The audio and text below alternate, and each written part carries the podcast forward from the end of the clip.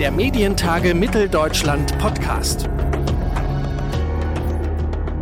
Herzlich willkommen zu einer neuen Ausgabe unseres Medientage Mitteldeutschland Podcast. Zu Gast bei uns im Podcast ist heute die Programmgeschäftsführerin des KIKA, Astrid Plenk. Mit ihr wollen wir heute darüber sprechen, wie sich Corona auf das Angebot und die Nutzung des KIKA auswirkt und welchen Stellenwert Medienangebote für Kinder haben und haben sollten. Mein Name ist Claudius Niesen und ich sage Hallo und herzlich willkommen zu unserer heutigen Ausgabe und Hallo und herzlich willkommen, Astrid Plenk.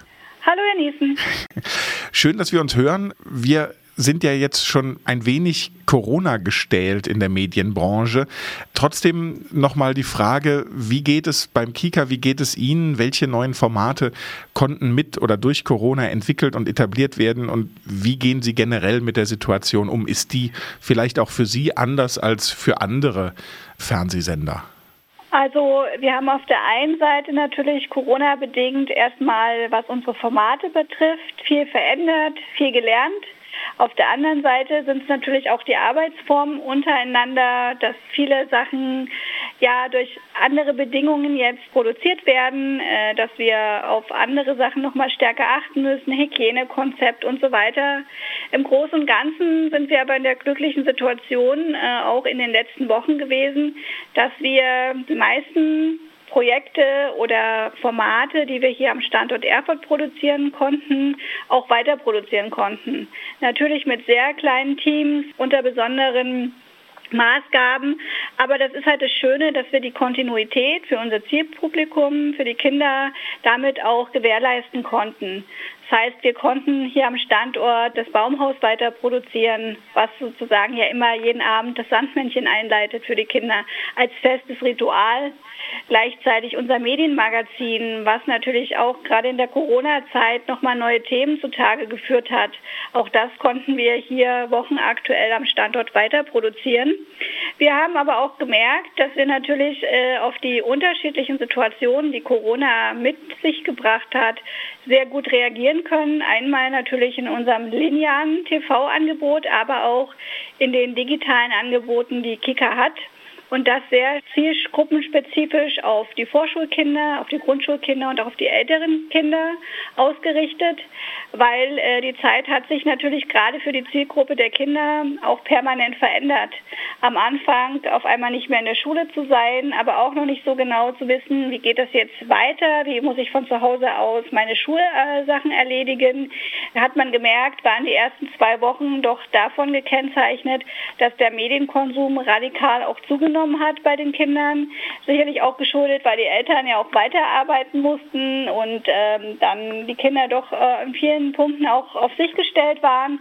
Und da war es natürlich ganz wichtig, dass wir mit einem adäquaten Angebot äh, für unsere Zuschauer, Zuschauerinnen, User und Userinnen äh, da sind. Und da haben wir sehr stark dann nochmal äh, auf die Verlängerung für die Programme der Grundschulkinder erstmal geachtet. Und wir haben Wissensschienen neu eingezogen, unsere Wissensangebote nochmal neu gebündelt, auch auf unseren digitalen Angeboten, haben die beste Klasse Deutschlands sozusagen in eine Corona-Formation gebracht, weil das ein Format war, was wir so nicht weiter produzieren konnten. Aber auch daraus konnten wir ein tägliches Quizformat dann äh, einfügen, äh, was sehr gut gut angenommen worden ist. Und wir haben unter dem Hashtag gemeinsam zu Hause eben ganz viele Aktivitäten gebündelt, die sich auch über die Wochen dann immer wieder verändert haben. Nach dem ersten wirklich großen Wissensdurst und sagen, ohne Schule, wie geht das jetzt weiter, haben die Kinder dann in den Wochen drauf äh, eher wieder einen festen Rhythmus gehabt, weil die Schulen sich eingegroovt hatten, weil man sich zu Hause ein bisschen besser auch organisiert hat. Und äh, da hat man schnell gemerkt, dass da auch das Bedürfnis nach Unterhaltung groß ist, aber eben weiterhin auch nach Informationen, auch zum Thema Corona gab es Logo-Extras. Wir haben das Thema in unterschiedlichen Formaten äh, auch natürlich aktuell behandelt, so dass die Kinder einfach eine gute Aufklärung darüber erfahren, soweit es möglich ist und dann eben auch die Angst und die, sage ich mal, Unsicherheiten auch ein Stück weit zu nehmen. Jetzt haben Sie eben schon selber angesprochen, dass Sie sehr klar feststellen konnten, dass es gerade zu Beginn dieser Hochphase äh, zum Lockdown, wie man ihn ja auch genannt hat, dass da die Mediennutzung auch von Seiten von, von Kindern und Jugendlichen stark zugenommen hat. Das ist natürlich das eine, was glaube ich äh, sozusagen jede Senderchefin oder jeden Senderchef freut, wenn die Zahlen nach oben gehen. Nun haben Sie ja aber auch ein sehr, sehr besonderes Publikum, eine sehr besondere Zielgruppe. Wie geht man denn jetzt gerade damit auch vor dem öffentlich-rechtlichen Kontext damit um, zu sagen, sozusagen so wie ich es früher äh, gelernt habe bei Peter Lustig, der dann irgendwann bei Löwenzahlen gesagt hat, und jetzt abschalten bitte. Können Sie da sozusagen auch einwirken, dass im richtigen Maß ferngesehen oder konsumiert wird an den Tablets oder an den PCs? Also wir haben natürlich über unser Medienmagazin, äh, was auch auf unterschiedlichen Ausspielwegen äh, rezipierbar ist, auch versucht, diese Themen aufzugreifen. Also wie gehe ich mit Mediennutzung um? Wie teile ich mir meine Zeit ein? Welche Tipps gibt es sozusagen auch in Corona medienbedingt, aber wo ist dann vielleicht auch Schluss, äh, Medien zu konsumieren und zu nutzen? Wir haben zum Beispiel unter Gemeinsam zu Hause, unserem Hashtag, auch viele, viele Hinweise und Tipps gegeben, die eben nicht sozusagen, guckt jetzt das noch oder nehmt noch das Spiel und äh, äh, nachher noch das einschalten, sondern wir haben auch viele Hinweise gegeben, dass Kinder sozusagen sich sportlich betätigen können, dass sie kochen, dass sie ähm, kreativ sein können, sie malen, Bastelanregungen. Also wir haben auch sozusagen aus dem medialen Angebot äh, Kinder auch versucht, äh, Angebote zu geben, ähm, die eben nicht einfach konsumieren äh, von Filmen, Serien oder anderen Formaten sind, sondern stärker auch nochmal in eine andere Beschäftigungsrichtung gehen. Mhm. Das war uns sehr wichtig. Mhm. Das ist aber auch natürlich aus unseren Formaten heraus entstanden. In der Vorschule zum Beispiel haben wir ja das Bastelmagazin Ene Mene Bu. Da wurde natürlich nochmal viel stärker dann diese ganzen Basteltipps fokussiert, nach vorne gestellt, den Kindern nochmal neu aufbereitet. Wir haben ein Format, die Sportmacher, wo es wirklich um Sport geht und um Sportarten. Hier haben die Moderatoren dann äh, kleine Clips gemacht, wie kann man sich zu Hause gut bewegen, was kann man in den eigenen vier Wänden auch an sportlicher Betätigung machen. All diese Themenfelder haben wir versucht dann auch nach vorne zu stellen und den Kindern zu zeigen, es gibt eben auch noch viele andere Möglichkeiten, auch wenn ihr im Moment eingeschränkt seid in eurem Radius. Jetzt hatten wir um an der Stelle vielleicht nochmal medienpolitisch zu werden. Wir hatten ja jetzt einerseits eine durchaus spannende Diskussion über die Erhöhung des Rundfunkbeitrags und andererseits gerade während der Hochphase von Corona auch eine besonders hohe Akzeptanz von Presse und Medien, nicht zuletzt des öffentlich-rechtlichen Rundfunks. Wie geht das für Sie zusammen? Also wie hoch ist der Anteil der Kinderfilmprogramme am Gesamtvolumen im öffentlich-rechtlichen Rundfunk? Könnte er höher sein? Beziehungsweise jetzt mit dem äh, Beitrag, Sie müssen ja auch immer dann rechnen, ist das was, wo Sie erwarten, dass eventuell Eigenproduktionen gekürzt werden müssen? Können Sie da eine Lanze brechen? Wie, wie sieht die Perspektive da aus, gerade für die Kinder- und Jugendfilmangebote? Also ich glaube, man muss festhalten, dass natürlich die Gründung des Kikas vor vielen Jahren äh, von ARD und ZDF einfach ein toller Move war, der sowas von wichtig, überfällig und äh, auch heutig ist, dass wir einen eigenen Kanal haben, äh, der auch auf unterschiedlichen Ausspielwegen hochqualitatives Kinderprogramm in allen Genres, also Kindern wirklich ein adäquates Programm bietet, was Erwachsene auch haben. Bei uns gibt es Animationen, bei uns gibt es Nachrichten, bei uns gibt es Spielfilme, also Unterhaltungssendungen.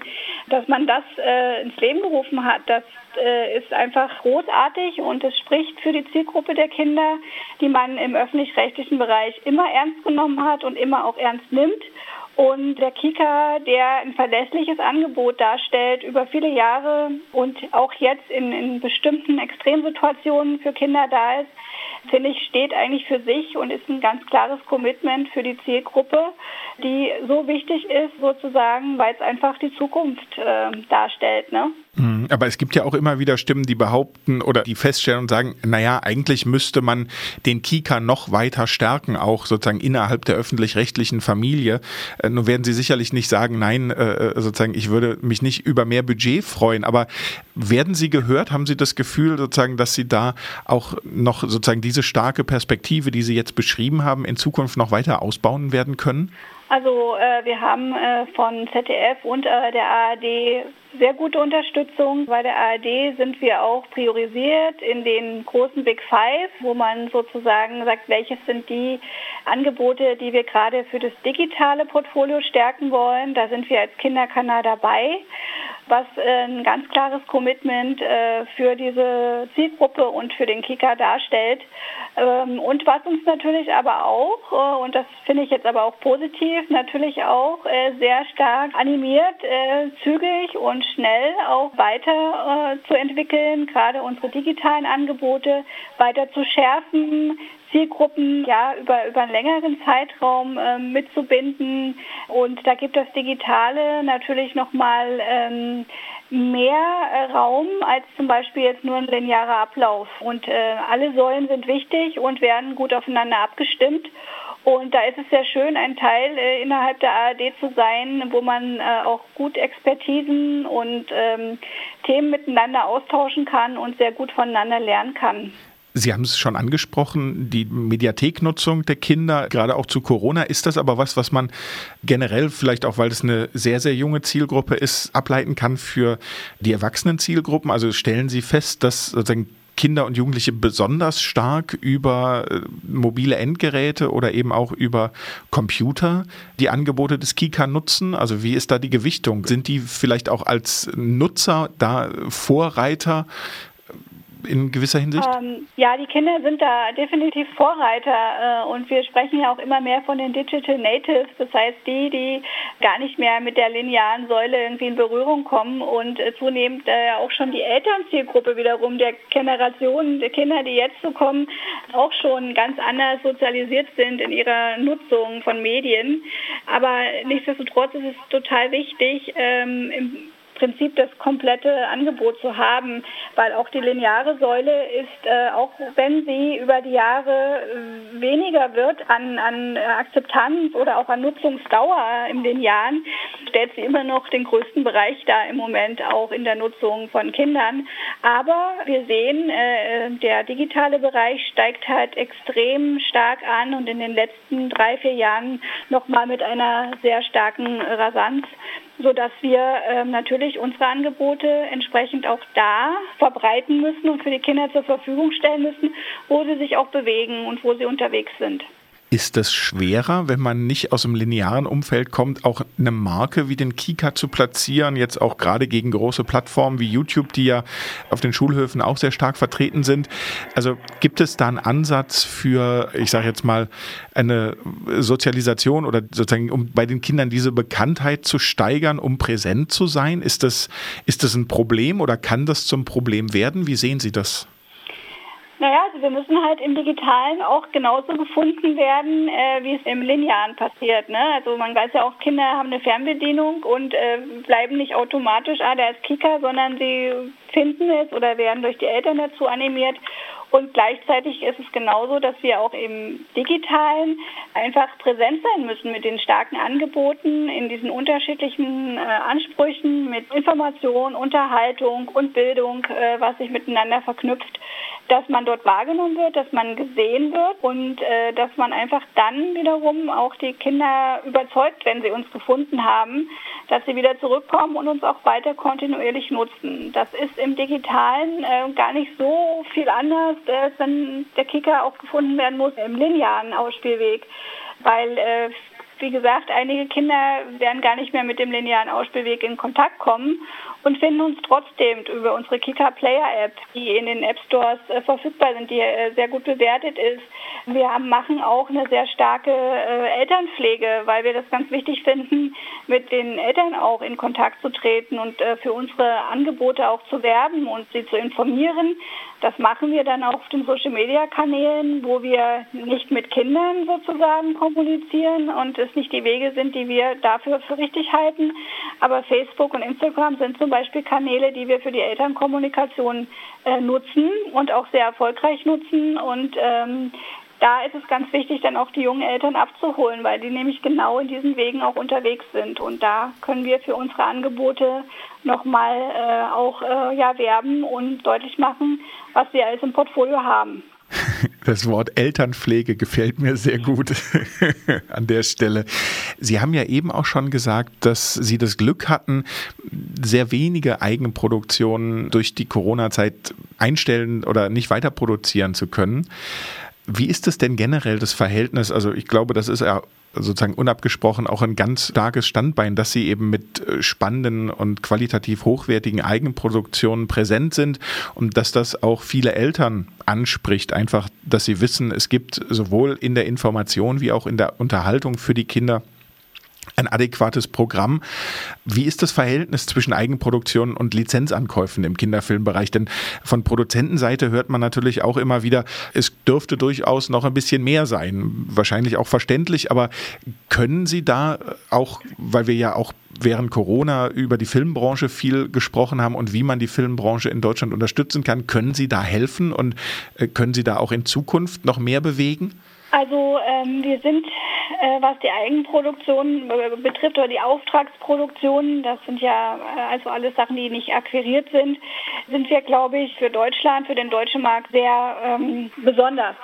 Weil weder äh, Super RTL noch Nickelodeon oder Disney Channel äh, jetzt mal, das sind die typischen Kinderkanäle, die auch noch einen linearen Ausspielweg haben, deswegen habe ich sie jetzt mal benannt, haben so einen hohen Grad an Eigenproduktion oder Auftragsproduktion. Und das zieht sich halt durch alle Genres. Ne? Also wir äh, sind sowohl im fiktionalen Bereich aktiv, dort äh, zu produzieren, als auch im Magazinbereich, als auch im Doku-Bereich. Also wir versuchen hier schon die Produzentenlandschaft, ja, auch äh, weil die Kinder diese Vielfalt brauchen, auch sehr gut mit, ähm, ja, mit zu involvieren. Und äh, der Kika ist ja auch so aufgestellt, dass wir die Zulieferungen von ARD und ZDF bekommen. Und auch die Kollegen und Kolleginnen sind sehr stark sozusagen in dem Bereich des Eigenproduzierens oder des Co-Produzierens unterwegs. Und die Akquise spielt auch eine Rolle, aber sie ist bei uns nicht das, was sozusagen oben drüber steht. Aber wir finden es auch wichtig, spannende Programme äh, zum Kicker zu holen und zu akquirieren. Zum Beispiel im Kinderfilmbereich gibt es viele tolle, qualitätsvolle äh, Filme, die wir einfach dann auch sagen, an denen kommen wir nicht vorbei. Die wollen wir gerne unserem Publikum zur Verfügung stellen und äh, dann werden auch Sachen mal akquiriert. Jetzt gibt es ja äh, so in der Nutzungsform, zumindest im Erwachsenenbereich, ja ganz klar eine Tendenz, ich will nicht sagen weg vom Film, aber auf jeden Fall pro Serie. Merken Sie das im Nutzerverhalten? Ist das bei den Kindern und Jugendlichen ähnlich? Also Kinder lieben auch serielles Erzählen sehr und fiktionale Formate an sich auch. Und gerade in der digitalen Nutzung äh, merken wir, dass in unserem Kika-Player auch die fiktionalen Formate oder Spielfilme eben einfach sehr gut äh, genutzt werden.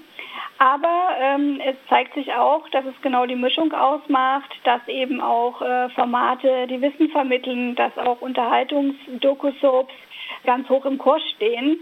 Und ich glaube, das ist auch das, was sozusagen den Kika ausmacht und was die Kinder, die uns einmal gefunden haben, auch wertschätzen an dieser Vielfalt des Angebots. Wichtig ist halt, dass in jedem Angebot irgendwie eine Story erzählt wird und dass es glaubwürdig ist. Was man aber sagen kann, ist, dass gerade die fiktionalen Angebote bei Kindern grundsätzlich immer eine höhere Nachhaltigkeit hinterlassen. Also ähm, unsere fiktionalen Angebote sind ja auch Formate, wo wir Geschichten erzählen, äh, die Kinder berühren, die aus ihrer Zielgruppenwelt kommt, die auch Werte im weitesten Sinne mitvermitteln natürlich. Und äh, ein fiktionaler Stoff ist angereichert, klar, der bildet jetzt nicht eins zu eins die Realität ab, die Sie in anderen Formaten auch bei uns sehen können, aber ähm, sie knüpfen schon an die Lebenswelt an und das ist ganz wichtig, weil diese Nachhaltigkeit nehmen die Kinder mit und beim Wissensmagazin äh, bleibt sicherlich auch viel hängen, aber ich denke, wenn man die emotionale Ebene noch mal stärker auch einfach berührt, weil die Geschichte oder die Charaktere einen irgendwie mitnehmen, merkt man einfach, dass Kinder da eben auch sehr äh, offen sind und gerne serielle, fiktionale Formate gucken. Ob das Animation oder Live-Action ist, ist ein bisschen äh, altersabhängig auch. Aber äh, gute Geschichten und glaubwürdige Protagonisten äh, ziehen halt einfach rein. Wie ist es denn generell? Wir haben jetzt viel über Corona gesprochen und das, was war oder was sich verändert hat. Was kommt denn neu, Frau Plenk? Ja, das zweite Halbjahr ist wirklich gespickt von jeder Menge Highlights, wo ich auch sehr, sehr glücklich bin und alle Kolleginnen und Kollegen auch.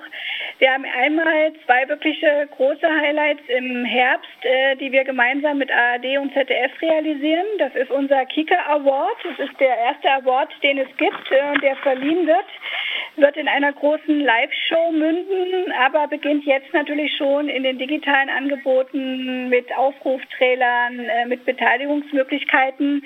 Und der Kika Award wird halt in den Kategorien äh, verliehen Medien, Kultur, Nachhaltigkeit, Soziales, aber alles nur für Kinder. Und das ist, glaube ich, eine Wertschätzung nochmal für die Zielgruppe.